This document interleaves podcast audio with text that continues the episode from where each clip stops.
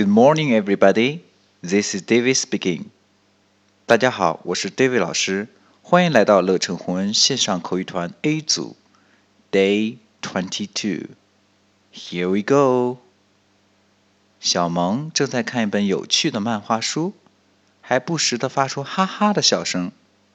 小新也非常想看，看看小新是怎样对小萌说的。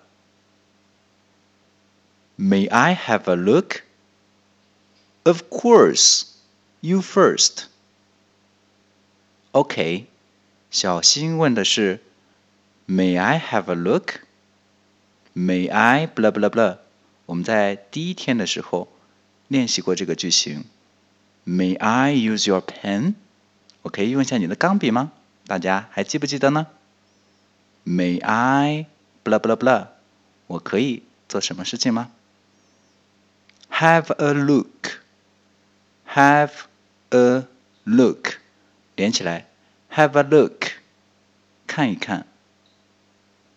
Of course，of course，当然。You first，first，第一。You first，你先看吧。OK，完整来一遍。May I have a look? Of course. You first. That's all for today. See you next time.